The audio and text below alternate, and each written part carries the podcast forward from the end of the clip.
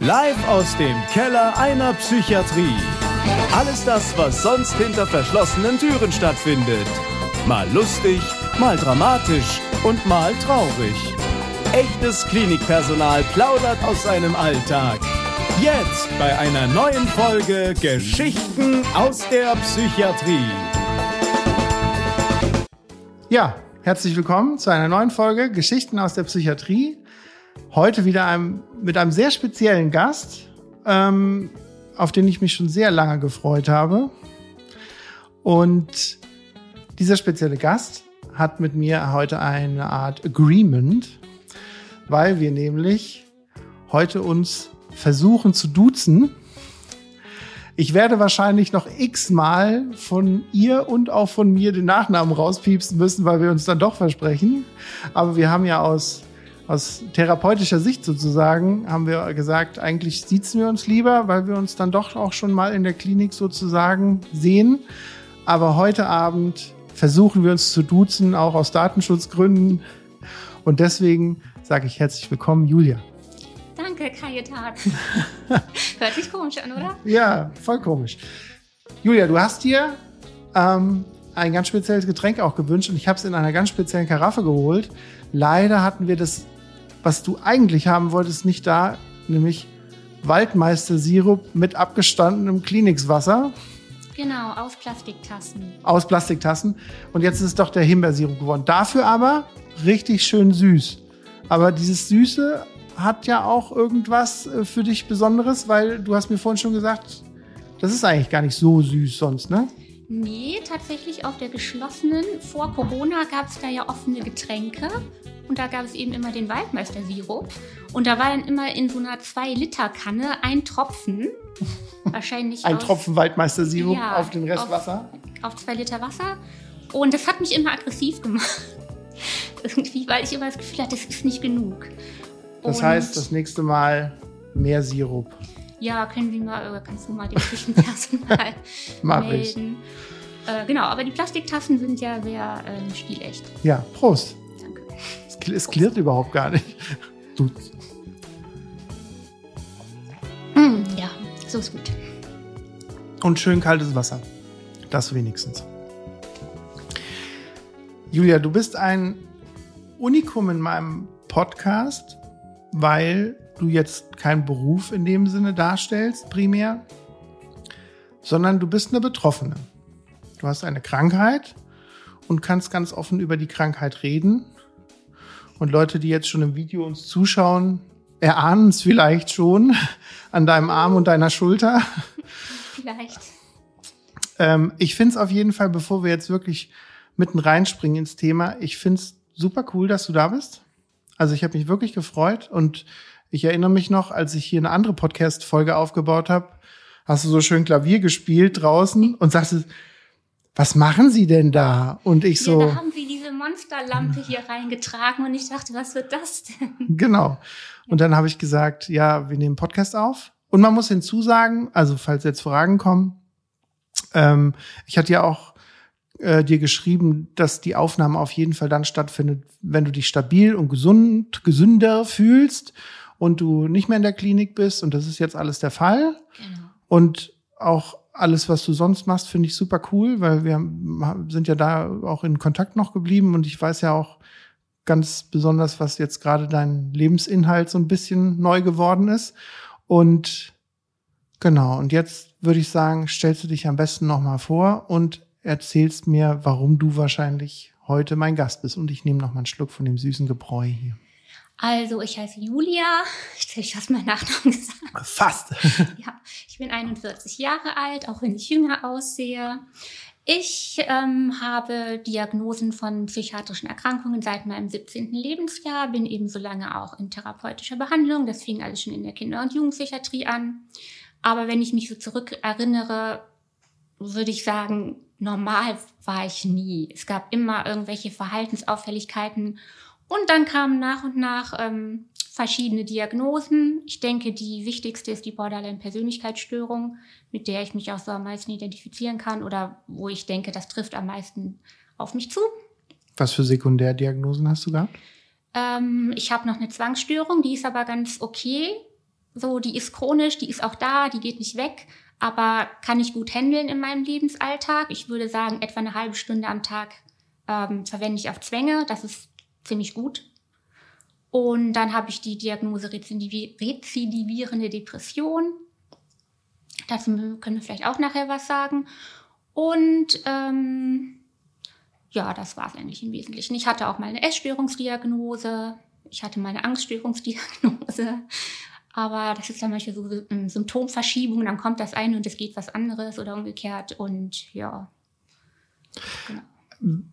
Was ich ganz spannend finde, zum einen hattest du gesagt, dass du ja hierher kommen willst, um auch mal das Bild des Borderlines ein bisschen gerade zu rücken, gerade weil du da so eine schlechte Reportage vor kurzem auch gesehen hattest, die das ziemlich blöde dargestellt hat. Und zum anderen Sekunde, das ja. ist nämlich ganz, das wollte ich nämlich noch sagen, weil da werden wahrscheinlich viele Fragen kommen. Wir haben ja abgesprochen heute, dass wir ziemlich offen über das Thema reden oder überhaupt über psychiatrische Themen reden. Das ist erstmal Hut ab dafür, dass du das machst, finde ich super. Ähm, und dass, wenn ich nachher so ganz komische Fragen stelle, wo man manche Leute sagen, erstens mal, warum fragt er das? Und wieso traut er sich sowas zu fragen? Oder solche Sachen, da hatten wir halt grob drüber gesprochen, dass du eigentlich ganz offen bist. Du, es gibt eins, zwei Tabuthemen, wo du gesagt hast, willst du nicht gerne so, oder ein primäres Tabuthema, wo du nicht drüber reden willst. Das klammern wir auch komplett aus, das ist auch klar.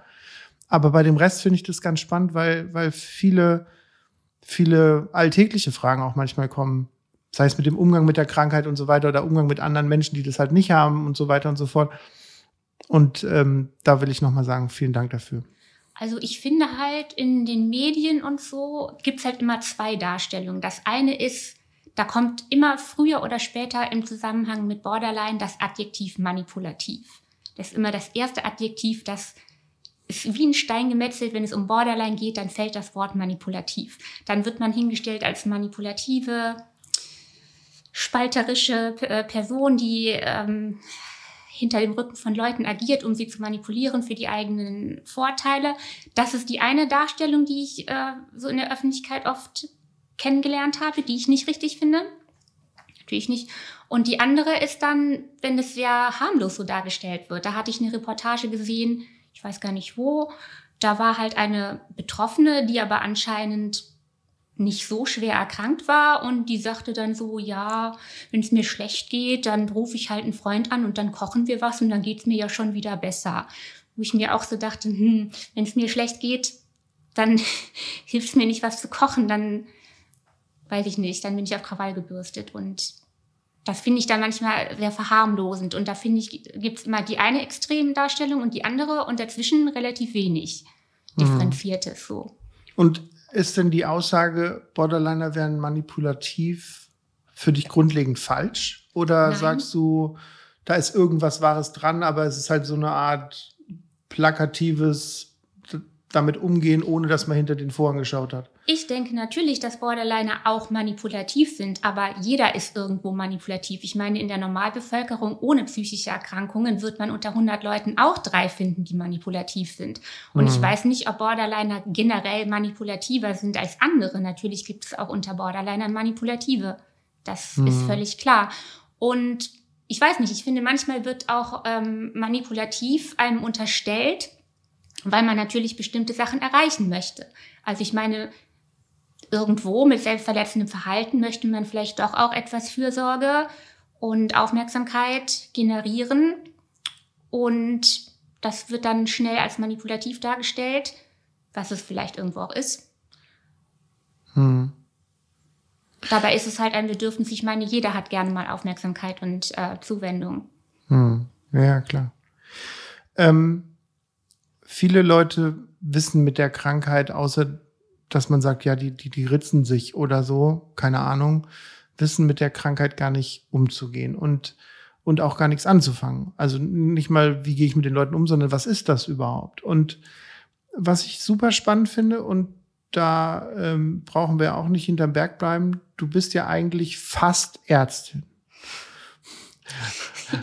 weil, weil, wenn ich jetzt fragen würde, kannst du denn den Leuten deine, nicht nur deine Geschichte, sondern auch deine Krankheit erzählen und was es ist und was Borderline so ausmacht, dann ist deine Aussage nicht einfach nur subjektiv, finde ich, Also das heißt, deine Erfahrung mit deiner Krankheit, sondern du hast ja auch theoretisch das anstudierte Background-Wissen einer Medizinerin.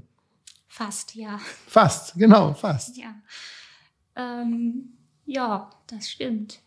Möchtest du uns denn mal über die Krankheit erzählen? Warum heißt die so?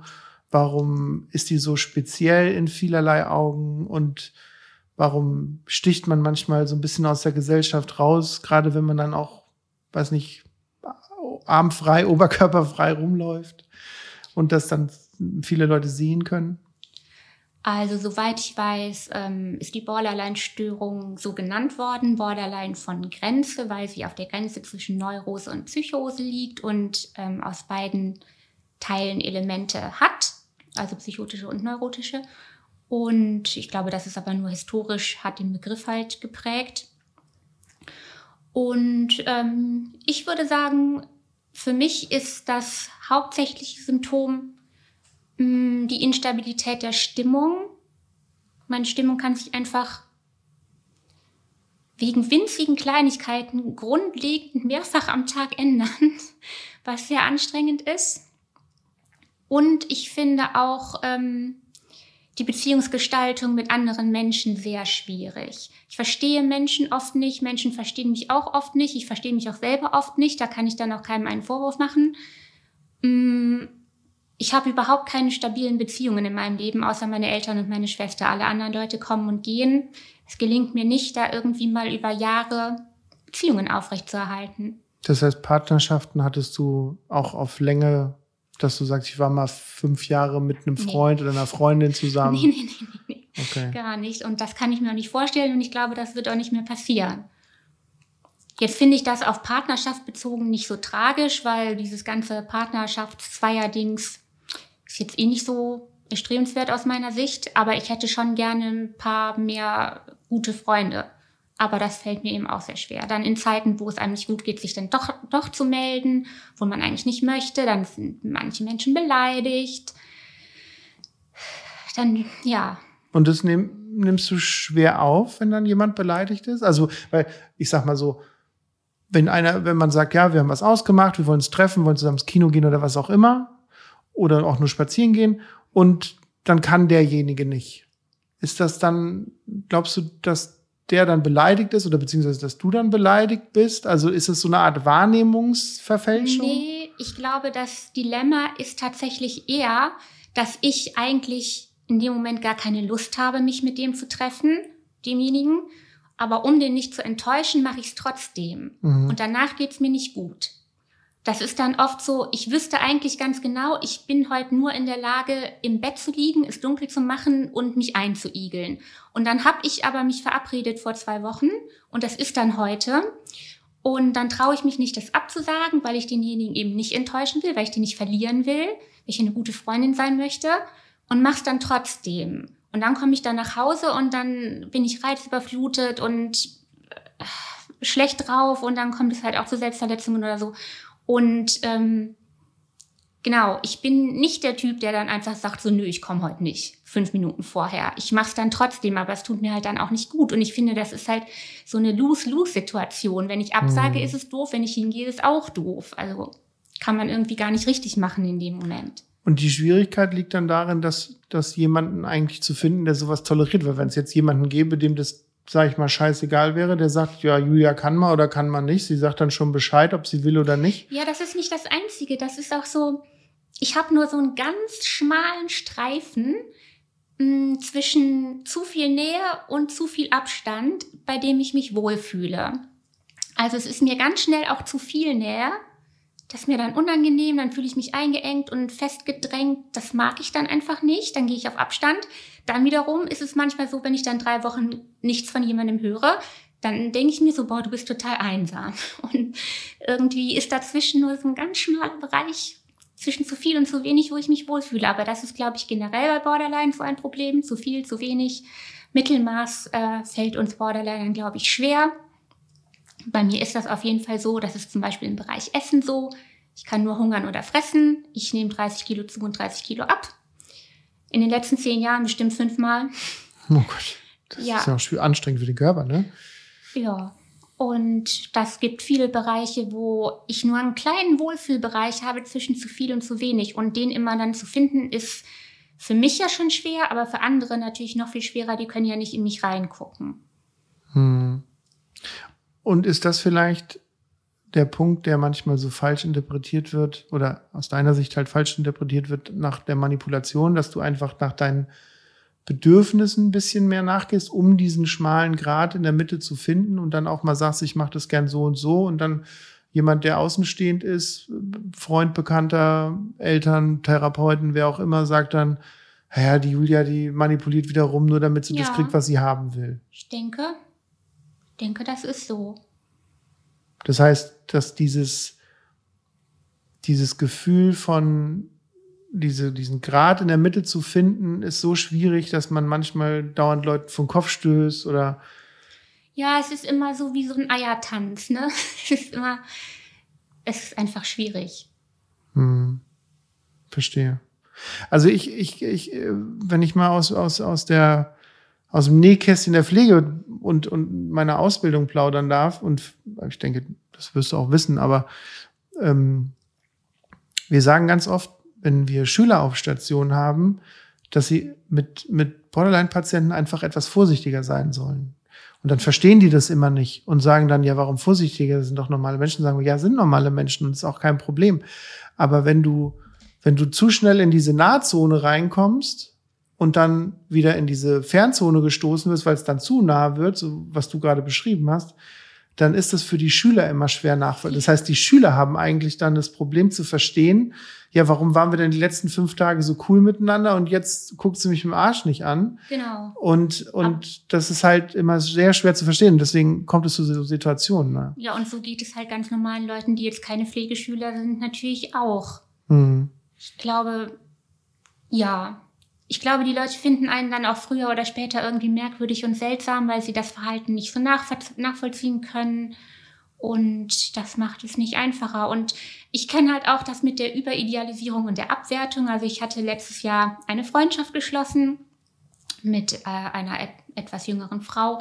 Und ähm, da war alles gut, ich habe alles für die getan. Also wenn die zu Besuch kamen, habe ich die Wohnung geputzt und für 50 Euro eingekauft, damit wir leckere Sachen hatten und alles Mögliche. Also ich habe alles für die getan. Ich habe die auf Händen getragen. Und dann gab es einen Streit und danach war irgendwie von, also sie war leider auch Borderlinerin, von beiden Seiten aus nicht mehr viel zu kitten. Und von einem Tag auf den anderen war diese doch sehr intensive Freundschaft einfach weg. Und das ist nicht das erste Mal, dass das passiert. Und es ist weder das erste Mal, dass ich Leute einfach verbanne, wo ich mir denke, okay, was die gemacht haben, ist unverzeihbar, ich will die einfach nicht mehr sehen. Dann stoße ich die aus, aber es ist auch schon oft umgekehrt passiert. Und ja, wie gesagt, also Beziehungen, die irgendwie mal von längerer Dauer sind, außer meine Eltern und meine Schwester eigentlich nicht. Und die können vor mir nicht weglaufen. Und, und dass man so ein so einen Fall nochmal kitten will und dann, dass man nach einem halben Jahr nochmal sagt, ich rufe die nochmal an und wir besprechen, sie muss es ja wissen, sie hat doch die gleiche Problematik oder so. Ja, aber das ist dann so unangenehm und irgendwie, ich weiß es nicht, das drücke ich mich dann auch vor, vor so emotionalen Gesprächen. Ist halt nicht so meine Stärke. Das heißt, es ist ja auch so, das hat ja auch so einen schützenden Charakter, ne? Dass, dass ja. wenn, wenn du weißt, ähm, ich, ich mache das einfach nicht und melde mich da nicht nochmal, dann, dann tue ich mich auch vor Schmach, Scham ja. oder, oder Verlust oder auch, kann ja sein, dass sie sagt, nee, verpiss dich. Ja, ich denke oft, bevor ein anderer mich verletzt, verletze ich mich lieber selber, als bevor die mir eine Abfuhr erteilt und sagt, ja, aber ich will dich nicht sehen, sag ich lieber, okay, ich will dich nicht mehr sehen. Das tut mir weniger weh. Mhm. Aber im Endeffekt, tja, bringt einen das auch nicht wirklich weiter. Ich muss natürlich nochmal auf die Frage eingehen und auch der Grund, warum du so aussiehst, wie du aussiehst. Wo ist der Hintergrund, damit die Leute, die mit hier zuhören bei dem Podcast, aus, aus deinem Munde sozusagen, wo ist der Grund, dass du das machst? Das selbstverletzende Verhalten. Wenn man das medizinisch ausdrücken möchte, genau das.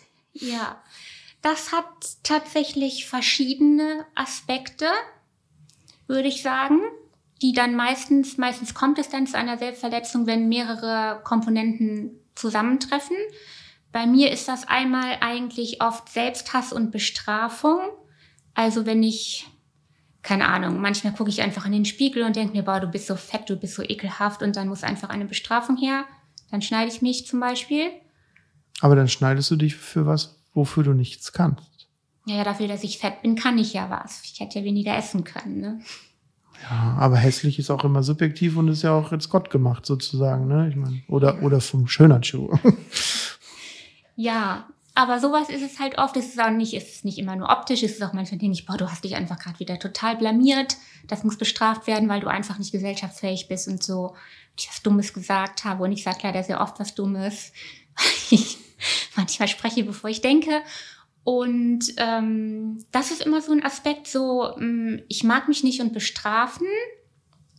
Dann ist es oft, finde ich, ein Sichtbarmachen von einer Verletzung im Innern, wo ich manchmal denke, ich habe einfach nicht genug Worte dafür. Also zum Beispiel, wenn es einen Streit mit meinen Eltern gibt und die haben was sehr Verletzendes zu mir gesagt, dann denke ich immer so, okay, wenn ich jetzt keine Ahnung, zu einem Freund, aber oder auch zu meiner Therapeutin gehe und sage, meine Eltern haben das und das gesagt und das hat mich verletzt und das hat mir wehgetan, dann kommt so wie, ja, da muss man halt mal mit leben, jeder sagt mal sowas. Und dann habe ich so das Gefühl, dass ich mit Worten die Intensität von der Verletzung innerlich gar nicht ausdrücken kann.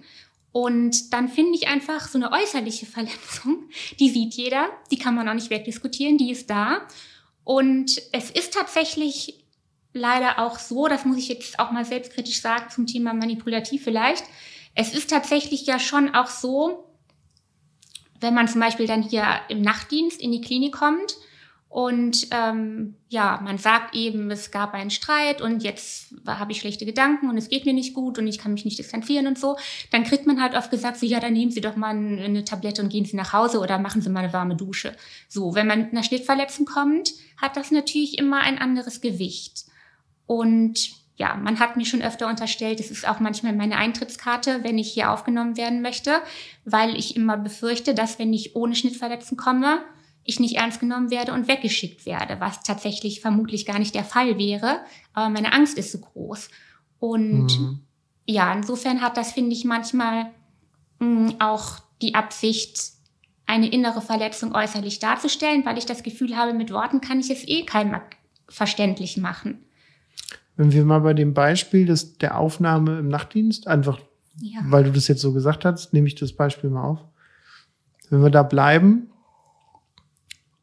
und es dir genauso geht, wie du beschrieben hast, was wäre in deinen Augen aus betroffenen Sicht der perfekte Umgang mit dieser Situation von den Leuten, die das jetzt mit betrifft, also dem Arzt, dem Pfleger, dem Nachtdienst oder die Freundin, die nachts angerufen wird von dir und du sagst, mir geht's schlecht. Was wäre der perfekte Umgang? Wo du sagst, wenn die das machen würden, dann geht's mir relativ schnell besser.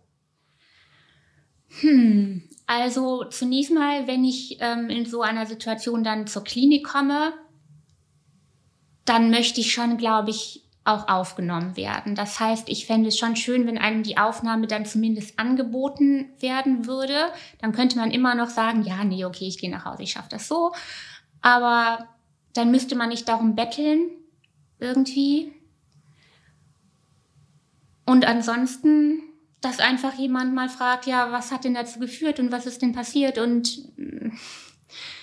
also in der Situation auch drüber reden wollen. Das heißt, ja was ist los? Manchmal ist es ja auch so, ich komme dann hierher, also in, die, in den Nachtdienst und mhm. denke mir, ja, ich würde eigentlich gern zur Krisenintervention aufgenommen werden. Und dann führt man ein Gespräch mit dem Dienstarzt und dann stellt man fest, ach, jetzt geht's mir eigentlich besser, ich bin entlastet, ich kann auf jeden Fall nach Hause gehen und halt bis morgen irgendwie aus und dann kann ich zu meinem Psychiater oder sonst was gehen mhm. und muss dann nicht in die Klinik oder so. Das ist ja auch oft der Fall, dass man dann durch das Gespräch doch entlasteter ist, als man zunächst dachte und wieder nach Hause geht. Aber ich fände schon schön, dass wenn man schon kommt, in einem die Aufnahme dann angeboten würde. Okay, also das heißt die Wahrnehmung auf jeden Fall, dass es dir schlecht geht und dass man auch versteht, dass es dir schlecht geht und dir deswegen das auch anwendet. Das heißt, du musst, du müsstest dich vielleicht gar nicht schneiden und mhm. einfach nur sagen, dass es dir schlecht geht und trotzdem dann die gleiche Behandlung zu bekommen. Das ist schwierig manchmal, ne? Genau. Und ich bin halt auch so erzogen worden, ne? wenn man gefragt wird, wie geht's dir, dann sagt man Danke gut, weil man andere mit seinem Problem nicht belästigt. Und Das ist so wie das amerikanische Prinzip, ne? Genau. How are you? Ja, ja, ja, ja. Well, immer well. gut. Immer gut. Always good. Und ähm, ich, ich habe das, glaube ich, sehr verinnerlicht und ich glaube, ich bin so relativ lange noch eigentlich so, ja, ja, mir geht's gut. Also ich habe da schon so ein Beispiel, da habe ich in suizidaler Absicht ein paar Tabletten zu viel genommen. Hast du mir doch irgendwie anders überlegt und einen Krankenwagen gerufen und da lag ich auf dem Boden in meiner eigenen Kotze und konnte nicht mehr geradeaus laufen. Dann sagte der Notarzt, oh, wie geht's Ihnen? Habe ich gesagt, danke, gut. Dabei war ich kurz vorm Abnippeln. Und ich Und dann hat er so, gesagt, alles klar, ciao. Dann geht's ja. Ja, da hat er fast gesagt, tatsächlich. Oh mein äh, Gott. musste ich noch meine eigenen Sachen runtertragen. Naja, auf jeden Fall, also ich glaube, ich bin so von zu Hause aus, von der Erziehung her, so darauf trainiert, es eher runterzuspielen und auch eher zu sagen, na ja, nee, passt schon, ich schaff das schon, ach nee, mach dir keine Sorgen und so. Und bei uns zu Hause einfach zu sagen, mir geht es schlecht oder so, das war nicht üblich. Das kann ich nicht gut. Hm. Was glaubst du, und ich stelle diese Frage extra genauso, wie ich sie jetzt stelle, weil ich glaube auch, dass es so die zweitwichtigste Info ist oder auch die zweitwichtigste Frage, die jemanden auf der Seele brennen kann, wenn es um diese Krankheit geht. Was glaubst du, sind Gründe, warum man so etwas bekommt?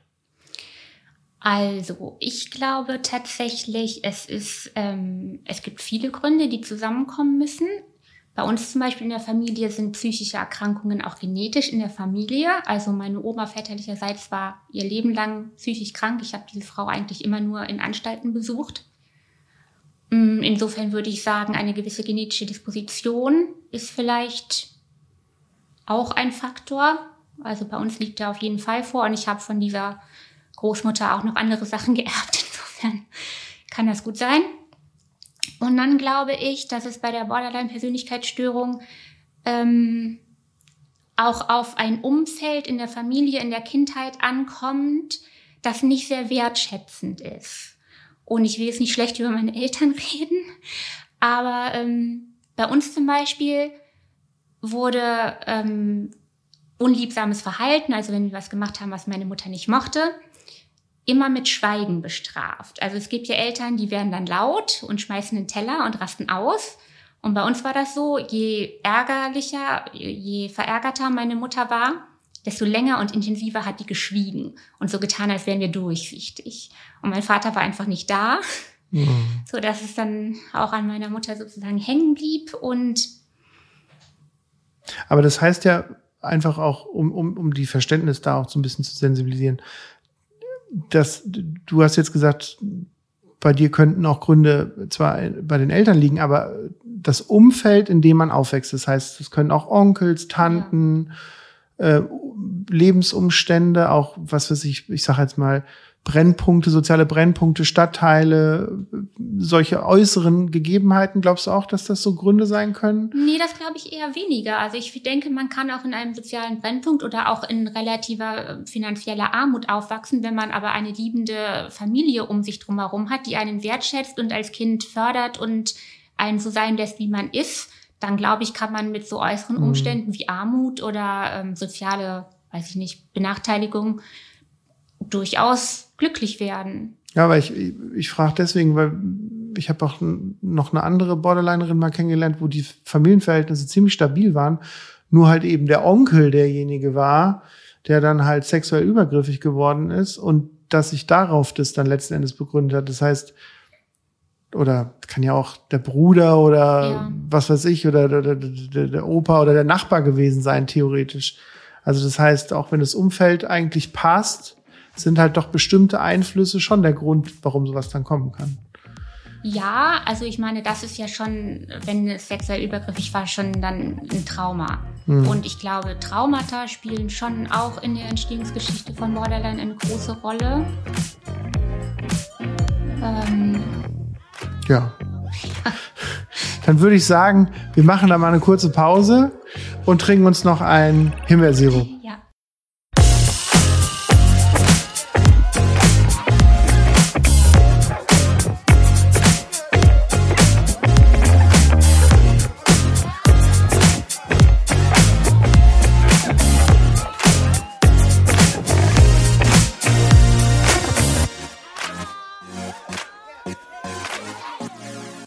So, da sind wir wieder. Ich habe gerade mit Erschrecken festgestellt, nicht nur, dass es doch ziemlich süß ist, unser Getränk, sondern dass wir grad, uns gerade so in Rage geredet haben, dass mir sogar die Kameras am Auslaufen waren, was ja sonst auch immer so ein bisschen der Grund für unsere Pausen ist, dass man die Kameras nochmal checkt und nochmal durchstartet und so. Und gerade eben war unser Gespräch so spannend, dass ich die Zeit total verbaselt habe. Das ist mir das erste Mal passiert übrigens. Ist eigentlich irgendwie ein gutes Zeichen. Okay. Ähm, ich würde sagen, es gibt ja auch Geschichten, die natürlich du aus der Psychiatrie erzählen kannst. Und wir hatten uns ja schon grob überlegt, auch, oder du hast dir grob überlegt, was für Geschichten du erzählst. Ähm, das Spannende daran ist ja, dass die Geschichten sozusagen ja auch dir passiert sind. Also das heißt, meine Kollegen und, und die Profis in Anführungsstrichen, die hier mal kommen, die erzählen ja was, was die erlebt haben über andere Patienten. Und jetzt können wir ja sogar Geschichte, Geschichten erzählen, die dir selber passiert sind, weil du ja die Patientin bist. Und ähm, eine Geschichte betrifft uns beide ja sogar. Und die äh, finde ich auf der einen Seite für Außenstehende vielleicht ein bisschen erschreckend, aber auch irgendwie ziemlich mit einem schönen, positiven Hintergrund, warum das alles so passiert ist. Ähm, und betrifft mich auch, weil wir, wie gesagt, wir beide die Situation sozusagen hatten. Und wenn du willst, kannst du gerne anfangen. Ja, ich weiß gar nicht mehr genau, was da der Auslöser war. Irgendwas war, glaube ich, auf Station vorgefallen. Ich weiß es aber nicht mehr genau. Auf jeden Fall bin ich weggerannt, habe mir ein Versteck gesucht, in dem Fall im Gebüsch hinter der Mensa und ähm, habe mich dort selbst verletzt. Sehr impulsiv, habe da nicht drüber nachgedacht, dass ich dann da irgendwo bin, wo keine Versorgung ist und ich nichts dabei hatte und so weiter und so fort. Es war auch Sommer, ich hatte auch keine Jacke oder irgendwas dabei. Und ja, dann blutete das nicht unerheblich. Nur, dass die Leute das verstehen. Was hast du denn genau gemacht? Mit was hast du es gemacht? Und wie groß war die Wunde? Also, Rasierklingen habe ich eigentlich dummerweise leider fast immer dabei. Das heißt, da war ich ausgestattet. Und ich glaube, da habe ich mich so geschnitten. Am Unterarm? Ja, oder so. Ich weiß nicht mehr, wo es war, aber es war. Also einmal quer über den Unterarm ja. sozusagen. Und es war auch ziemlich tief, oder? Das weiß ich nicht mehr, aber ich habe irgendwie fest erwischt, was venöses und es äh, war recht blutig. Mhm. Und dann irgendwann setzt ja dann doch die Vernunft ein. Und dann dachte ich mir, scheiße, jetzt sitze ich hier irgendwo. Und in der Nähe ist halt auch eine Kindertagesstätte. Mhm. Direkt und, den Zaun nebendran sogar. Ja, und dann ähm, habe ich gedacht, du kannst jetzt hier nicht mit dem blutenden Arm durch die Gegend laufen. Wenn das nachher ein Kind sieht, das kriegt ja den Schreck seines Lebens, äh, ist traumatisiert für immer. Das möchte ich nicht verantworten. Da habe ich auf Station angerufen und dann meinten die, ja, dann rufen Sie doch einen Krankenwagen. Dann meinte ich so, nee, das ist mir unangenehm, das möchte ich nicht. So schlimm ist das nicht. Da haben wir es wieder mit dem, mhm. äh, geht alles noch. Also andere hätten sich da vielleicht schon längst einen Krankenwagen gerufen, aber ich weiß nicht, ich dachte, ich kann ja noch gehen. Und ja, dann kam sie. Ja, ich hatte Dienst und nachdem ich wahrscheinlich gesagt hatte, müssen wir Krankenwagen rufen, äh, hat das du dann einfach nur gesagt, bring Handtücher mit. Zwei, zwei große Handtücher. Und dann bin ich losgestiefelt, habe erst mal gucken müssen, hat eine Sekunde gedauert, weil ich nicht genau wusste, wo es war. Es war halt auf dem Campus gewesen. Aber versteckt. Aber versteckt, genau, es hätte so keiner gesehen. Mm, und dann kam ich und da lagen bestimmt einen halben Liter Blut, vielleicht mehr, vor dir auf dem Fußboden. Das weiß ich nicht mehr. Und dann haben wir die Handtücher genutzt, haben die Wunde zugehalten und dann sind wir in die zentrale Notaufnahme. Beziehungsweise du bist dann in die zentrale Notaufnahme gegangen. Und ich habe ich hab dich so slightly dran vorbei. Weil was, man muss ja sagen, was viele auch gar nicht verstehen oder auch nicht so greifbar ist, wenn, wenn jemand vom Kreislauf her stabil ist und sagt, mir geht's schon okay, auch mit so einer Wunde kann man auch alleine in die Notaufnahme gehen und sich vernähen lassen. Also nur weil es blutet, ja, nee. muss man ja nicht sofort immer Tatütata also wegen einer Schnittverletzung habe ich mir noch nie einen Krankenwagen gerufen. Und wir reden ja jetzt nicht von Schnittverletzungen, die so beim Apfelschnitzen sich mal ein bisschen den Finger gesäbelt, ja. sondern das sind schon schlimme Schnittverletzungen. Ja, ich hatte auch mal ein HB von 6,5 nach Schnittverletzung. Also, Da ging es mir auch nicht mehr so gut. Da habe ich mir auch keinen Krankenwagen gerufen. Aber da habe ich auch so ein bisschen die Einstellung, okay, wer sich schneiden kann, der kann auch selber dahin latschen. Da bin ich so ein bisschen mir gegenüber. das klingt ja fast schon bestrafend, so ein bisschen. Ja, wie kommt das? Ja. Und ähm, die haben das dann zugenäht und dann bist du wieder zurück. Ja, und, Und dann wie im ging's dir da? Ja, das ist immer so ein komischer Mix. Irgendwie ist man schon entlastet, irgendwie ist man, ach, man ist so angestaut und irgendwie löst sich das dadurch. Kann man schwer, kann ich auch schwer in Worte fassen. Es geht einem schon danach besser. Ich meine, das ist ja auch, sonst würde man es ja auch nicht machen. Ich meine, irgendwas Positives hat der Borderliner ja davon, sonst würde er es ja gar nicht machen. Und ich finde schon, dass es einem danach manchmal so, es geht einem irgendwie besser, man ist erleichtert. Und auf der anderen Seite denkt man sich natürlich auch wieder, boah, was war das jetzt wieder für eine Scheißaktion, ne? Ich meine, sie mussten, äh, du musstest kommen. Da war es wieder. Und, äh, ja, wenn du nicht gekommen wärst, hätten es Mhm. vielleicht doch Kinder oder Passanten gesehen, wenn ich mir dann keinen Krankenwagen gerufen hätte oder wie auch immer. Und im Nachhinein denkt man sich dann auch so, ja, das, das hätte man ja auch einfach anders regeln können. Den, der zugrunde liegende Konflikt, den hätte man ja auch irgendwie adressieren können, bevor man sich schneidet oder bevor man wegrennt und sich dann irgendwo Mhm. versteckt. Dann ist man schon auch nachher, denkt man sich wieder so, boah, dann gehe ich mir selber unheimlich auf den Keks, weil es immer dieselbe Leier ist. Ich meine, ich bin 41. Ich äh, verletze mich selbst seit Anfang 20. Und ich kann es selber irgendwann manchmal gar nicht mehr ab. Dann immer dieses, dann ist man in der Chirurgie, dann wird man da blöd behandelt, weil es ja selbst äh, verursacht. Also Mhm. die meiste Zeit wird man da nicht sehr nett behandelt, muss ich jetzt auch mal sagen, wenn man sich selbst verletzt.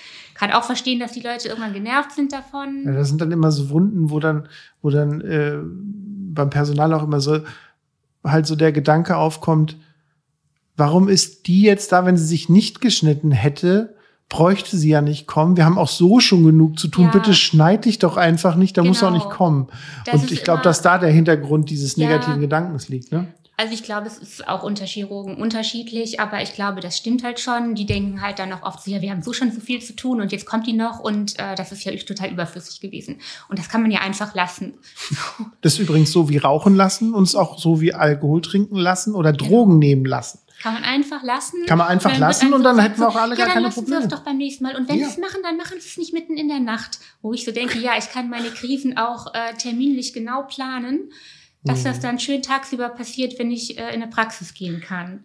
Was ich super spannend finde, Ich wollte noch sagen, ja, auf jeden gerne. Fall, mich nervt es dann manchmal selber unheimlich im Nachhinein. Also irgendwo ist man schon entlastet und denkt sich so, oh, es hat gut getan. Auf der anderen Seite denkt man sich so, oh, boah, ich gehe mir selber so auf den Keks. Immer dasselbe. Man muss doch auch irgendwann, muss man doch auch mal änderungsfähig sein.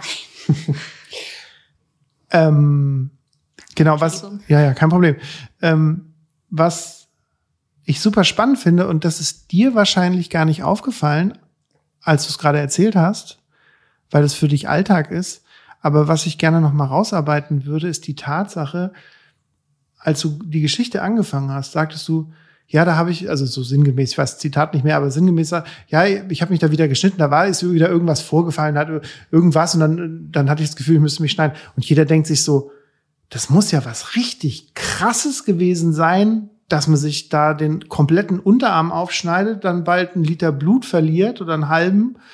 Und dann, äh, also das ist ja jetzt, wir reden ja nicht von einer kurzen Schnittwunde. Und deswegen, es ist halt für Leute, die diese Krankheit nicht haben, nicht lapidar zu sagen, ja, da ist irgendwas vorgefallen. Da muss ja was Krasses sein. Aber wenn du dich selbst nicht mehr so dran erinnern kannst, ist es ja so ein bisschen dieses Zeichen dafür, dass, ja, dass, dass da auch der kleinste Trigger sozusagen Ja. vielleicht auch zünden könnte. Ich glaube, es sind tatsächlich oft Sachen, die für Außenstehende überhaupt nicht nachzuvollziehen sind. Das sind für mich dann oft in zwischenmenschlichen Beziehungen so Kleinigkeiten, die ich vielleicht auch falsch interpretiere oder überbewerte, mich dann abgelehnt fühle. Was ich zum Beispiel, was ganz oft bei mir das selbstverletzende Verhalten triggert, ist, wenn Leute so tun, als wäre ich unsichtbar. Das kann ich einfach nicht haben Also Ignoranz. ja, so wie es halt in meiner Kindheit oft war, unsichtbar. Einfach unsichtbar, nicht existent, durchsichtig. Wenn Leute, mit denen ich eine Beziehung führe, eine freundschaftliche, eine professionelle, eine wie auch immer geartete Beziehung, und die ignorieren mich einfach. Hm. Dann habe ich immer so das Gefühl, so, okay, dann mache ich halt ein Blutbad, dann kannst du mich nicht mehr ignorieren. Ich weiß, das ist hm. irgendwo manipulativ. Das wäre, das wäre dann, man, muss man dann sagen, das wäre dann ja. manipulativ, ja. Äh, ich kann, also es, ne, es ist mir unangenehm, ich ähm, bin da nicht stolz drauf, aber so denke ich in dem Moment dann. Und im Nachhinein oder jetzt, wenn wir so drüber reden und ich davon distanziert bin, dann denke ich mir auch so, boah, bist du peinlich, das kannst du nicht bringen. Aber in dem Moment ist mir das ehrlich gesagt alles scheißegal. Mhm. In dem hm. Moment muss derjenige mich sehen. Es ist das als Borderliner hat man ja oft das Gefühl, dass Gefühle unaushaltbar sind. Ich habe mal gelesen, Borderliner empfinden Gefühle neunmal intensiver als der normale Mensch. Und manchmal hat man einfach das Gefühl, ich halte es nicht aus. Ich ertrage es einfach nicht. Und bei mir ist es zum Beispiel, wenn jemand einfach so tut, als wäre ich nicht da, einfach nicht, ich einfach ignoriert, dann denke ich so, das, das halte ich keine Sekunde länger aus. Und dann würde ich alles tun, um diesen Zustand zu beenden.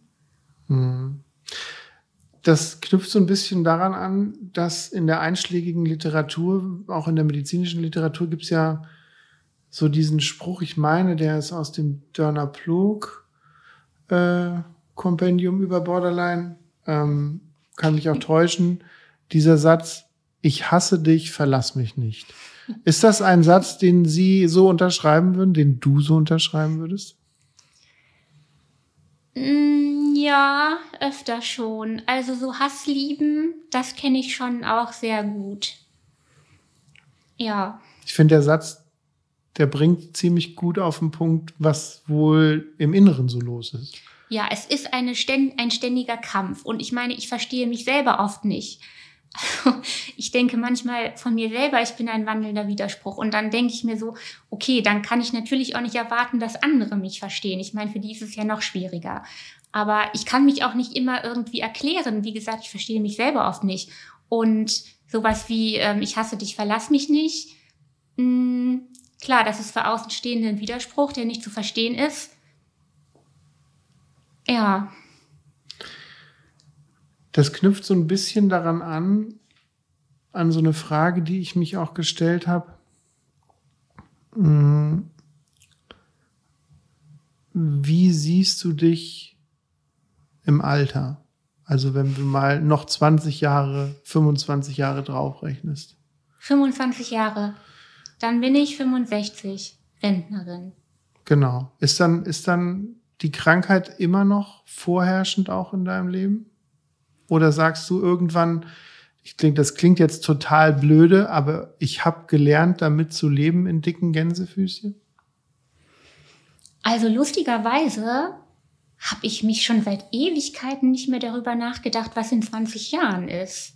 Ich bin jetzt gerade so ein bisschen, weiß nicht, ich weiß gar nicht, habe noch nie darüber nachgedacht, wie ich mich mit 65 sehe oder schon sehr lange nicht mehr darüber nachgedacht. Keine Ahnung. Also ich denke, was auf jeden Fall eine realistische Einschätzung ist, ist eben, dass ich alleine bleiben werde. Eine Partnerschaft, jemand, mit dem man alt wird, glaube ich, ist für mich nicht drin. Kann ich nicht. Ähm, ansonsten hoffe ich vielleicht doch, dass so anstelle der Erkrankung auch mal andere Sachen treten, die einem ein Gefühl von Identität und wer bin ich eigentlich ich meine, die letzten zehn Jahre habe ich auch einfach außer in Kliniken zu hocken nicht viel gemacht. Und irgendwann ist das halt auch so, wer bin ich? Ich bin die, die immer in der Klapse hockt. Und viel mehr bin ich nicht. Hm. Und da bin ich jetzt gerade auf dem Weg, vielleicht ähm, eine andere Identität aufzubauen, äh, die nichts mit der Erkrankung zu tun hat. Weil ich, ich denke mir, wenn du, wenn man jetzt mal ganz metaphorisch spricht, das ist so eine Sache, als wenn du so eine riesengroße Granitkugel mit 20 Jahren vor dein Leben geschoben bekommen hast und die schiebst du jetzt die ganze Zeit, die ganzen Jahre vor dir her und glaubst du, dass du die irgendwann mal weggeschoben bekommst, dass du dann sagst, okay, das ist jetzt die Julia ohne diese Granitkugel? Weil ich frage deswegen, weil, weil viele Leute glauben ja, dass wie bei einem Schnupfen oder einer Krankheit, die vielleicht auch immer wieder kommen kann, aber dass die dann irgendwann mal ausgeheilt ist oder dass man sagt, das ist nicht mehr Teil meines Lebens. Wird das passieren oder glaubst du, das hat dich noch im Griff, bis du kurz vorm Sarg bist?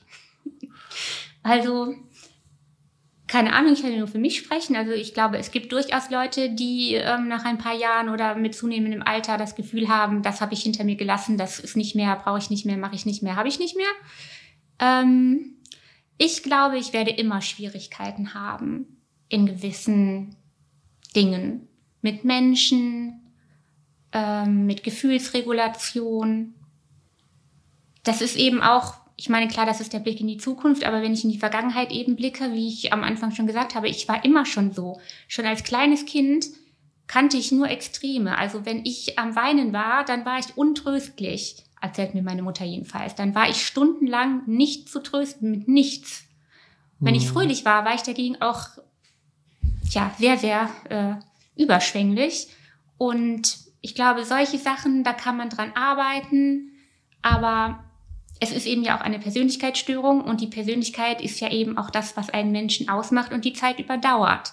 Hm. Und ich sehe das für mich nicht so. Ich glaube, ich werde in zwischenmenschlichen Dingen, in Emotionsregulation immer Schwierigkeiten haben. Hm. Du hast mir noch eine andere coole Geschichte aufgeschrieben und zwar steht da, also ich weiß nicht, ob sie cool ist, aber sie, es klang auf jeden Fall verrückt. Ähm, Haare ab mitten in der Nacht. Jetzt bin ich gespannt, weil das habe ich, glaube ich, nicht mitbekommen. Nee, das war auf der geschützten Station. Äh, es ist auch Ewigkeiten her. Ich schätze, das war so 2009. Da hatte ich mitten in der Nacht, ich schätze mal so Mitternacht, die glorreiche Idee, mir die Haare abzurasieren und hielt das für eine sehr gute Idee. Und ähm, was ich allerdings auch etwas seltsam finde, ich bin dann zum Pflegepersonal gegangen und habe gesagt, können Sie mir mal einen Rasierer geben? Also und die haben mir um Mitternacht. Kann, kannst du der Borderline-Patientin mal bitte mitten in der Nacht einen Rasierer geben? Ja, kein Problem. Also wo ich mir denke, da hätte ja einer mit Autorität auch mal sagen können, nee, jetzt um 12 Uhr wird hier nicht rumrasiert. Aber ich bekam den Rasierer und fing dann an, mir die Haare abzurasieren. Und weil ich das natürlich überhaupt nicht kann, ich habe das noch nie gemacht, sah das einfach so scheiße aus. Es war total ungleichmäßig, überall waren Löcher und es war eine reine Katastrophe. Und irgendwann kam dann ein Pfleger, ein sehr netter Pfleger, und meinte dann so, Frau so und so, das kann ich ja gar nicht mit anfinden. Jetzt geben Sie das Ding her, ich mache Ihnen das. Aber nur unter der Bedingung, dass mein Name niemals in, in Verbindung mit dieser Aktion fällt. Und der hat mir das dann auf eine Länge gemacht, sah super scheiße aus, habe ich am nächsten Morgen schwer bereut. Aber wie lang waren die dann? Glatze oder war, war nee, irgendwie nur so, so ein Zentimeter? Kurz. Ja, auch nur an den Seiten. Oben drauf hatte ich gelassen, wie so eine Irokese. Okay. Weiß ich nicht, was mich da geritten hat. Ist halt so ein Beispiel für Impulsivität. Ne? So der Borderliner denkt, ach, das ist gut und achtet halt überhaupt nicht auf die Konsequenzen und äh, überlegt sich gar nicht, was denke ich morgen darüber, sondern in der Situation wird das gemacht. So. Mhm. Ähm, genau. Und ich habe aber dann tatsächlich auch den Namen des Pflegers nicht genannt in der Visite am Machen wir jetzt Morgen. auch nicht. ja. Nee, ach, das ist ja, ist ja süß. Ja, aber es ist, ist eine skurrile Situation, gerade wenn man nachts ja auch denkt, okay, nachts schläft man und eigentlich rasiert man sich jetzt nicht nachts spontan mal die Haare. Oder? Ja, das sind so Ideen, die. Ich wollte noch mal, das ist auch eher so eine allgemeine Frage, die mir auch in dem Kontext, was du erzählt hast, einfällt. Du sagtest ja, nach der alten medizinischen Definition Borderline Zwangsstörung, also Neurose und Psychose. Ja.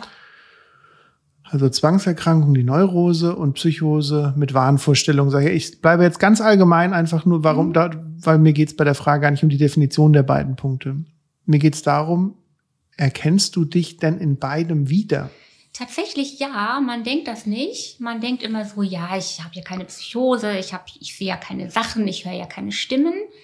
Aber wenn ich sehr gestresst bin und ich meine emotional gestresst, jetzt nicht irgendwie so, ich habe drei Termine und ich bin zeitlich gestresst, sondern wenn irgendwas ist, wenn es mit Leuten in der Beziehung nicht gut läuft, mit Freunden oder Streit mit den Eltern und ich bin emotional gestresst, dann kenne ich das tatsächlich, dass ich dann ähm, so Geruchshalluzinationen habe.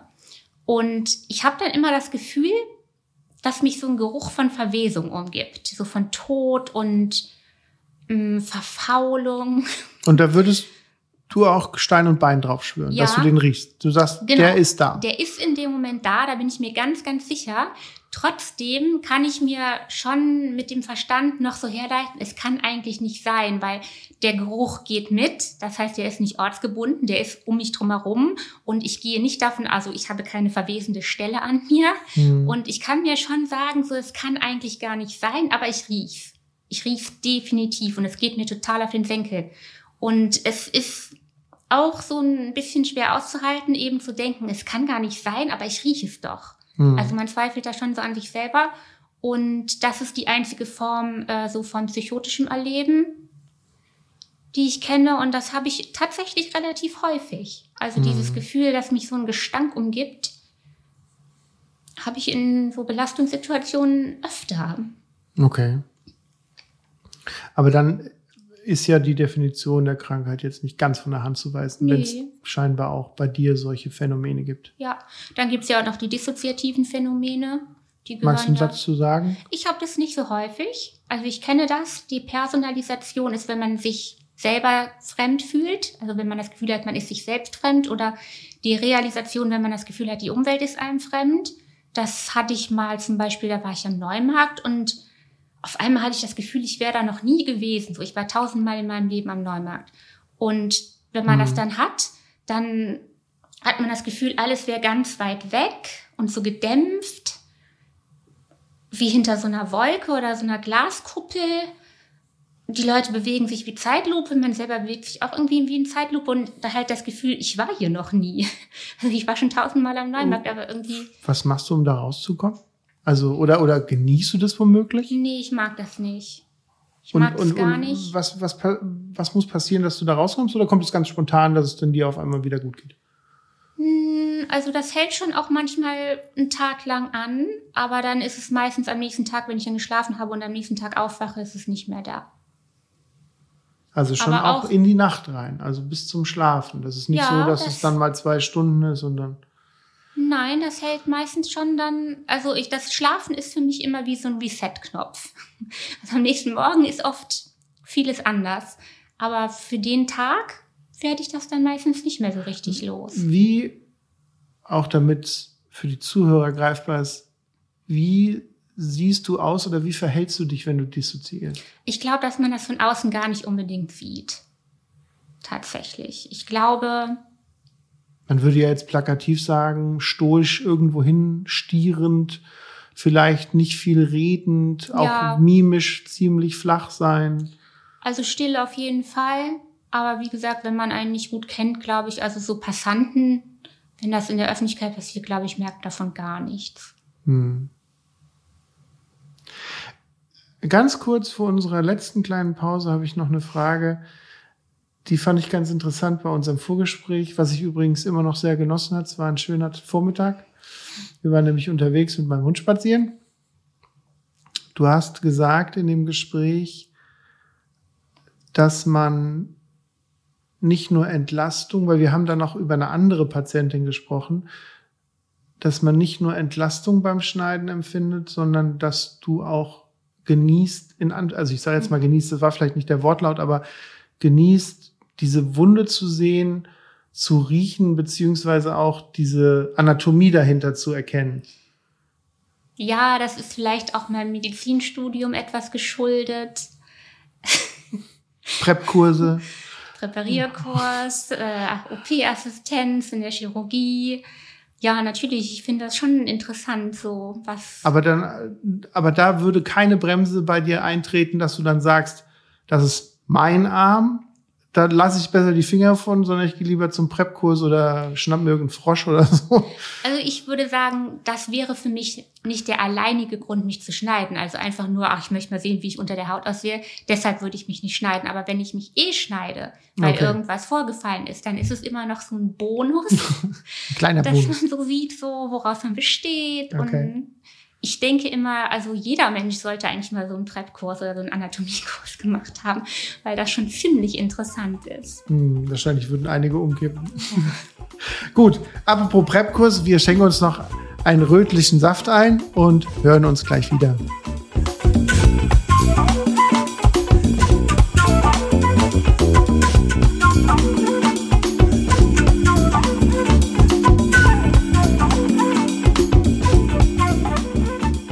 So, da sind wir wieder. Wir haben am Anfang, als wir uns gerade getroffen haben, gesagt, ja, weiß nicht, ob wir da eine Viertelstunde voll kriegen. Und jetzt haben wir gerade noch Themen besprochen, die wir theoretisch alle noch besprechen könnten. Und äh, müssen uns fast äh, von dem einen oder anderen Thema leider verabschieden, weil das uns einfach hier den zeitlichen Rahmen sprengt. Aber zwei, drei Sachen würde ich doch gerne noch ansprechen. Und zwar ähm, hast du gesagt, dass du auch mal über eine Fixieraktion beziehungsweise das Fixieren allgemein in der Klinik, weil das ist immer ein ganz brennendes Thema. Also wir sprechen davon, dass Leute ja auch, früher würde man sagen, ans Bett gekettet werden. Heute äh, ist es eher so, ähm, äh, ans Bett fixieren, beziehungsweise dass es halt auch ähm, einfach vor sich selber schützen ist, dass man nicht sich selbst oder anderen Leuten was antut.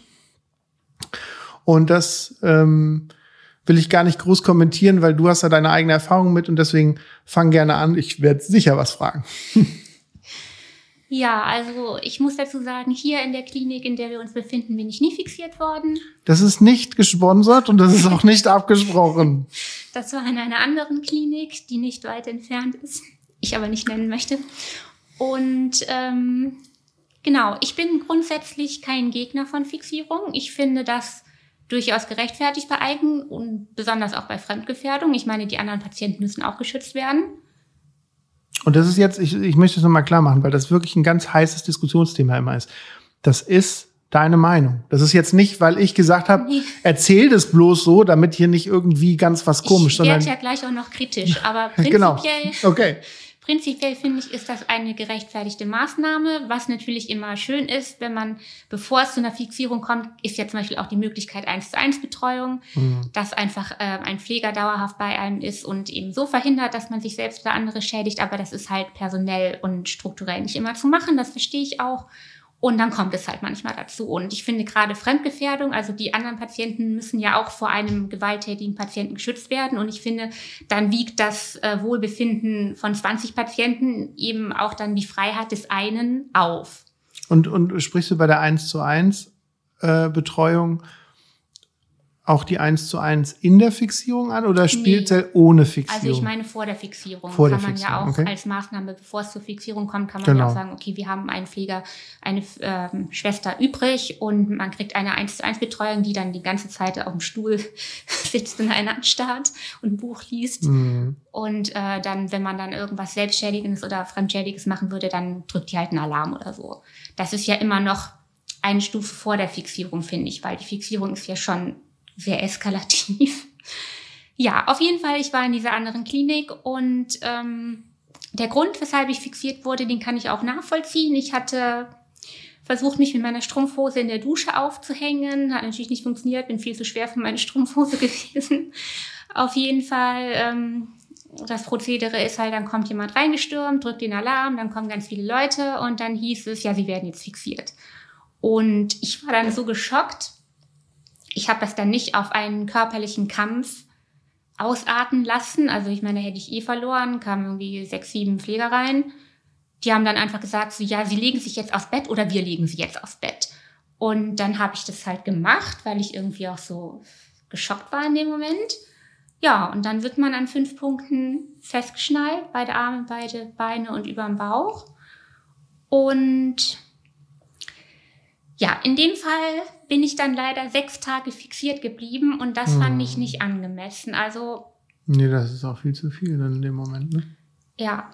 Also für die Sache angemessen hätte ich gefunden, weiß ich nicht, bis zum nächsten Morgen mal und dann eben nochmal neu evaluieren, können wir sie vielleicht losmachen. Das war nicht der Fall. Und dann ähm, fand ich das Pflegepersonal da auch teilweise nicht freundlich. Also wenn man dann zum Beispiel abends gesagt hat, ähm, ich meine, um sechs gibt's Essen. Wenn man dann um neun gesagt hat, kann ich noch einen Joghurt haben, dann so, nö. Und das macht einen mhm. wütend, ne? Mhm. Weil alle anderen Patienten können zum Kühlschrank gehen und sich einen Joghurt holen. Und man ist dann da fixiert und dann sagt einem so ein Schnäpfel, nö. Und, und ist das, und, ja. ja, ist es denn bei allen, also war das sozusagen, das ganze Team war scheiße? Oder, oder war das dann doch so der eine oder andere, wo man sagt, naja, vielleicht doch Job bisschen verfehlt? Oder, und ich frage deswegen auch so doof kritisch nach, Gab es irgendwas von deiner Seite, wo dann gesagt hätte werden können, die kriegt jetzt keinen Joghurt, weil die schmeißt mir den eh entgegen oder so? Genau, nee, das war nicht der Fall. Ich war eigentlich ganz friedlich.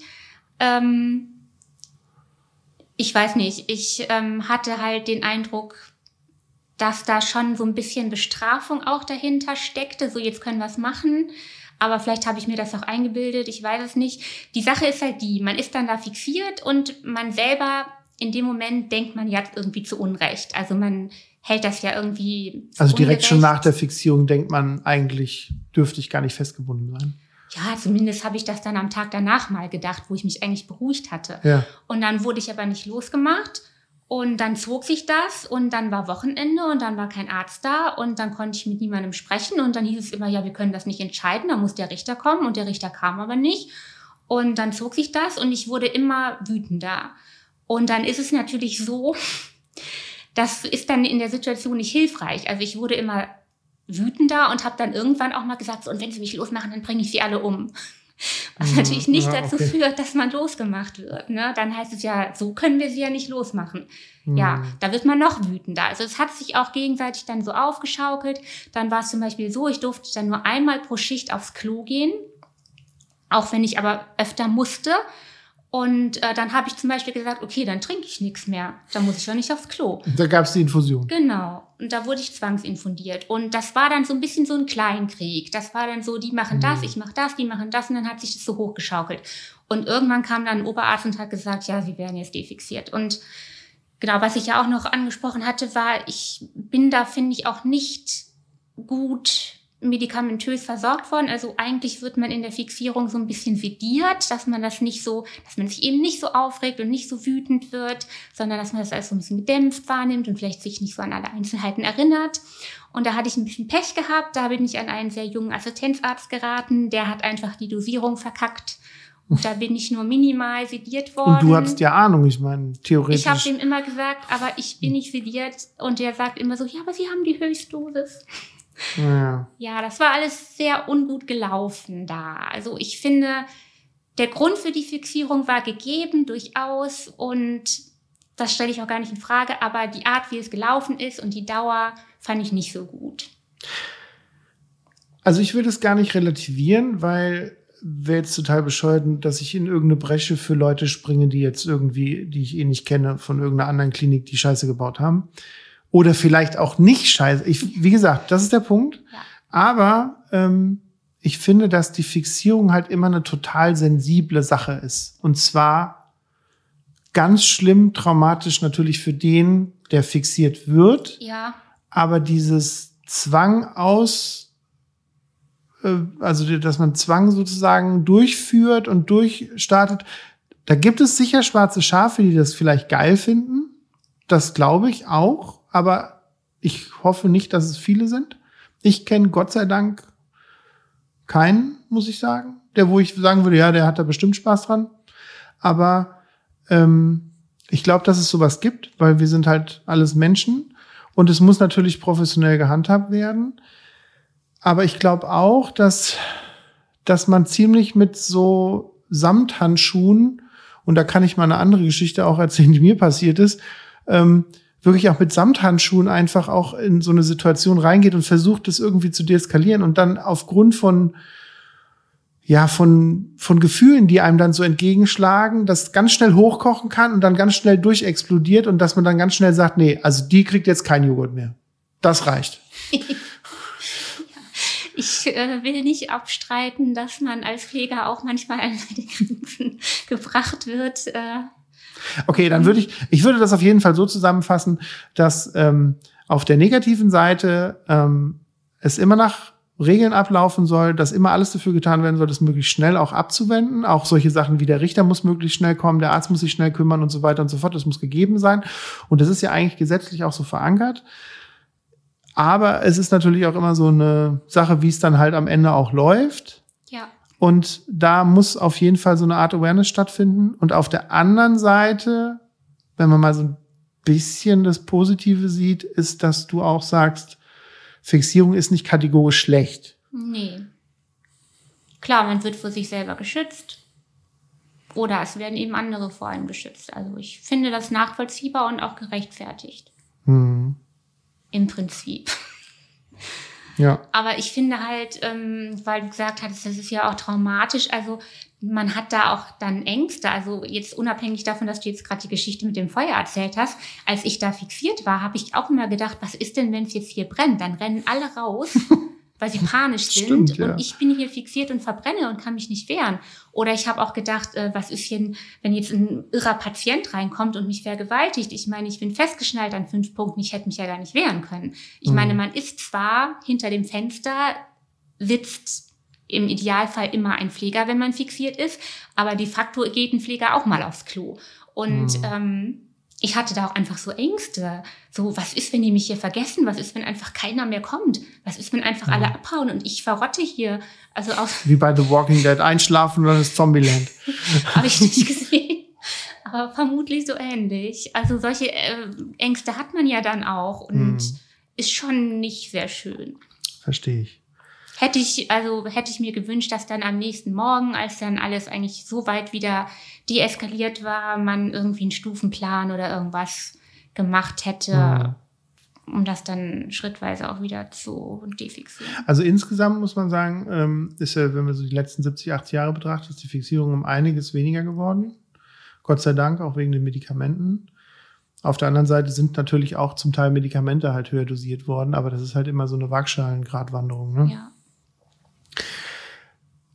Du hast gesagt, du willst auf jeden Fall noch mal einen Satz über Depression loswerden, der, den ich vielleicht ganz spannend finde. Und zwar hat es was mit Heiterkeit zu tun. Oder dem, Depression und Heiterkeit? What the fuck? oder eher der Abwesenheit von Heiterkeit. Okay. Also ich finde oder ich stelle oft fest, dass ähm, Leute, die mit Depressionen jetzt nicht so viel zu tun haben, immer denken, Depression heißt, dass jemand ähm, ganz traurig ist und ein Häufchen Elend und in der Ecke sitzt und nur noch weint. Und das mag es ja auch geben als Form Ausprägung der Depression. Aber für mich ist Depression eher, dass man einfach gar nichts fühlt. Ich meine, chronische Leere ist sowieso bei Borderlinern immer so ein Thema. Und ähm, genau, in so richtig depressiven Episoden, die auch dann teilweise drei, vier Monate angehalten haben, hatte ich einfach das Gefühl, ich bin eine Maschine. Ich fühle einfach gar nichts. Ich bin innerlich komplett tot. Und das finde ich sehr schwer auszuhalten. Das finde ich sehr unangenehm, das Gefühl, weil man kennt sich ja so nicht. Man ist ja sonst, wenn man Borderliner ist, eher immer überemotional. Also man ist ja, ne, haben wir eben schon gehabt. Mhm. Und mh, in dem Moment, wo dann so eine depr- depressive Episode eintritt, fühlt man gar nichts mehr. Und für mich ist das immer, ich habe da so einen Indikator. Ich spiele gern Klavier. Und wenn es mir gut geht, spiele ich sehr emotional Klavier. Also ich lebe das Stück und sterbe mit dem Stück. Und ähm, das ist meine Musik und ich liebe das. Und wenn ich dann so depressiv bin, dann merke ich zunehmend, ich spiele das wie ein Automat. Ich spiele das wie eine Maschine. Ich empfinde nichts dabei bei denselben Liedern, die mir sonst alles bedeuten. Und das wiederum, also ich bin lieber tatsächlich zu Tode betrübt und ein Häufchen Elend und weine, als dieses Gefühl der Gefühllosigkeit. Das finde ich sehr, Mhm. sehr, sehr unangenehm. Und das ist für mich der Kern der Depression, nicht unbedingt das Traurigsein. Weil wenn ich traurig bin, bin ich wenigstens noch lebendig. Also damit kann ich ja noch irgendwie was anfangen. Aber mit dieser inneren Leere und dieser, diesem total abgestorben und tot sein, das finde ich sehr unangenehm. Und bist du denn, wenn du jetzt dir die Depressionsphase anschaust, du kommst in eine Depression, bist in einer Depression, gehst wieder raus aus einer Depression. Wann ist dieses stumpfe Nullgefühl am schlimmsten? Ist das eher so am Anfang oder wirklich mittendrin im tiefsten Punkt? Also ich finde, das kommt schleichend. Mag auch Leute geben, bei denen das auf den ein, vom einen oder anderen Tag, von, von einem auf den anderen Tag einsetzt. Ich habe bei mir eher das Gefühl, es ist schleichend, aber vielleicht bemerke ich es auch nicht so doll. Und dann ist es da. Und dann ist es, finde ich, da bis zu Ende. Und dann ist es oft so, also das Ende, finde ich, ist oft Schnips. Da reicht Mhm. manchmal zwei Tage und irgendwie geht es einem besser. Während der Anfang eher so schleichend ist, finde ich, ist das Ende oft irgendwie so, man wacht auf und denkt sich, hoch, was habe ich denn gehabt? Eigentlich ist das Leben ja schön. Hm. Sehr seltsam. Auch wieder für Außenstehende wahrscheinlich nicht nachzuvollziehen. Aber ja, Genau, und ich würde sagen, das Gefühl kommt so, ist dann da und bleibt bis kurz vor Ende. Ich glaube, dass dieses, dieses Leergefühl halt auch, wenn jemand was ganz Schlimmes widerfährt, also wenn jetzt einer keine Depression hat, meine ich, und jemandem widerfährt was ganz Schlimmes, der sieht zu, wie sein Haus überfahren wird oder so. Also so eine ganz ja. katastrophale Sache, die du ja auch gut nachvollziehen kannst. Dass, dass man dieses Gefühl von, ich müsste eigentlich schreien und ich müsste trauern, aber ich fühle einfach gar nichts. Ich ja. bin einfach so, als wäre ich ein Engel oder irgendwas, der über der Situation schwebt und habe das mitbekommen, aber steht da wie so ein, eine Säule ja. und kann nichts machen. So, so in der Art würdest du das beschreiben. Ja. ja und man sieht alle anderen irgendwie Emotionen und Gefühle haben und man selbst ist einfach so ein totes Stück irgendwas, Fleisch. Hm. Finde ich sehr unangenehm. Dann kommen wir mit einem kurzen Twist, weil ich auch weiß, dass du da noch drüber sprechen wolltest, zu meinem alten Haustier. Der Odin. Was wolltest du über Odin loswerden? Der war schon einmal, äh, als mein Teamleiter, der, der Pfleger Sascha hier war. War auch schon ja, mal Thema. Ja, ich gehört. Ja. Habe ich gehört. Also, der Odin, ich habe gar nicht mal so eine spezielle Erinnerung an den Odin, aber der Odin, ich weiß gar nicht, wann war das? So 2014, 15? 2000, der war, hat gearbeitet mit mir 2009 bis 2016. Ja, dann kommt 14, 15, würde ich sagen, kommt hin, als ich den kennengelernt habe. Und Odin war ein sehr freundlicher Hund, sehr liebevoll und zärtlich und auch fand ich ähm, also sehr sensibel. Der wusste auch genau, ähm, wie man so ist. Also zum Beispiel, äh, der ist jetzt, wenn er sich gefreut hat oder so, ist der ja nicht auf einen draufgesprungen, hat mit dem Schwanz gewedelt und einen komplett abgeschleckt. Der war ja eher mhm. manchmal so sparsam und hat eher dann mal so den Kopf auf einen gelegt oder so.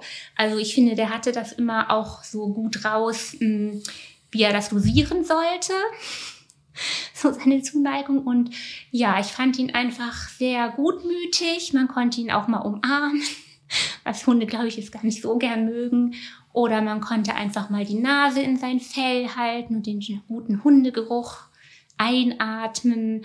Und ich weiß noch, wenn dass ich dann ähm, immer schon morgens um sieben äh, zur Pflege gekommen bin, weil ich immer dachte, ah, halte ich den Odin noch für mich. Weil dann um acht, wenn die Medikamente ausgegeben wurden, dann mhm. wollten alle Odin streichen. Und ich bin dann immer extra vorher gekommen, weil ich dachte, ja, habe ich Odin noch einen kleinen Moment für mich. Mhm, der Odin das war, war sehr schön. Odin war ein guter Psychiatriehund, deswegen. Ich glaube, der war ein geborener, ähm, wie sagt man, ähm, Therapiehund. Hm, ich glaube auch. Ganz im Gegensatz zu der anderen Wuchtbrumme, die im Moment bei mir rum ist. Die ignoriert ihr lieber alle. Kann ich nichts zu sagen. nee, aber das stimmt. Äh, und äh, man muss auch sagen, äh, dass du eine der wenigen warst, die auch immer an Weihnachtsgeschenke und so gedacht habe. Ich mich immer sehr gefreut. Klar. Obwohl du gar nicht in der Klinik warst, muss man ja auch sagen. Also nicht in dem Moment immer dann auch in der Klinik warst, ich sondern weiß, es war Odin immer hat von mir den Pedigree Riesenknochen bekommen. In der Größe M für mittlere Hunde. genau. Den hat er auch geliebt. Das fand er immer ziemlich gut. Ja, Odin hat einem sehr gut getan. Ja, leider ist er schon gestorben. Aber er hat eine, zwar eine große Lücke hinterlassen, aber die ist, äh, glaube ich, von vielen Menschen, die an ihn denken, auch wieder mit Herzen gefüllt. Weil ich, wie gesagt, ich, ich habe mich ja entwickelt vom Krankenpfleger der Station hin zu dem Hundebesitzer von Odin. ja. Und wenn mich manche Leute, die lange da hier waren äh, in der Klinik, dann auch manchmal noch sehen und so oder, oder dann wieder mal da sind und sagen, Sie sind doch der mit dem Hund, ne? Und sag ich immer, stimmt irgendwie, ja. Ja. Hat, äh, hat dich das dann irgendwann mal genervt, wenn die Leute reinkamen und gesagt haben, ist der Odin da? Und ich mir gefragt haben, ist der Herr so und so da? Nö, weil ich gebe das gerne ab an mein, weil ich liebe ihn ja genauso und deswegen, ja. ich habe das gerne abgegeben. Das ist, der Odin war immer der Icebreaker, egal in welcher Situation. Deswegen ja. ist ein, ein gut geführter Hund. Therapie und einfach top auf Station. Ja. Im Zuge der weiter fortgeschrittenen Zeit, wenn ich auf die Kameras und auf die Zeit gucke, denke ich, wo ist die Zeit hin? Kommen wir langsam zum Schluss und ähm, ich habe zwei kurze Fragen noch an dich, ich sage ja immer, ich stelle so unmögliche Fragen am Ende mhm. nochmal. Die sind gar nicht so unmöglich, aber das sind Dinge, wo man kurz drüber nachdenken muss. Und ich habe mir zwei rausgesucht bei dir. Die eine ist vielleicht schnell beantwortbar, aber doch, ja, mal gucken. Wenn du dich entscheiden müsstest, möchtest du lieber Glück oder Gesundheit? Bedingt sich das nicht gegenseitig? Das ist das deine eine, Definition. Nicht das eine abhängig von dem anderen? Ich glaube, ich hätte lieber Glück.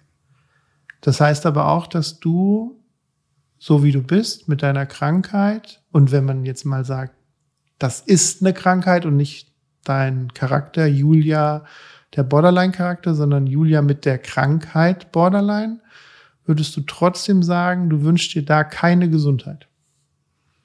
Und dann eher Glück im Leben? Ja, ich hätte lieber Glück. Das heißt, du definierst dich auch so ein bisschen, also was heißt du definierst dich, aber du hast gelernt, mit der Krankheit zu leben, sagen wir es mal so. Ja, man hat keine Wahl. Ne? Okay, und die letzte, äh, letzte kurze Frage. Wer fällt dir ein, mit dem du dein Leben mit einem Schnipser jetzt auf gleich tauschen könntest? Und wer wäre das und warum? Also ich glaube, dann, dann wäre ich gerne eine von meinen beiden Katzen. Ja? Ja, ich glaube, meine beiden Katzen sind, haben das Paradies auf Erden. Die sind glücklich, die werden beschmust, die haben ihr Futter, die haben ihre Spielsachen, die schnurren drei Stunden am Tag. Und meine Mutter hat schon immer gesagt, Julia, wenn es einem richtig gut gehen würde, dann wäre man eine von deinen Katzen. Und ich glaube, ich wäre gerne Katze von mir. Oder gilt das jetzt nicht, weil es kein Mensch Nein, das gilt, das gilt hundertprozentig. Doch, das gilt hundertprozentig. Und ich muss noch eine Sache sagen, was ich ganz lustig finde, weil das ist jetzt auch kein Geschwafel. Das ist tatsächlich auch, ich habe mal extern gehört, also extern im Sinne von außerhalb meiner Familie,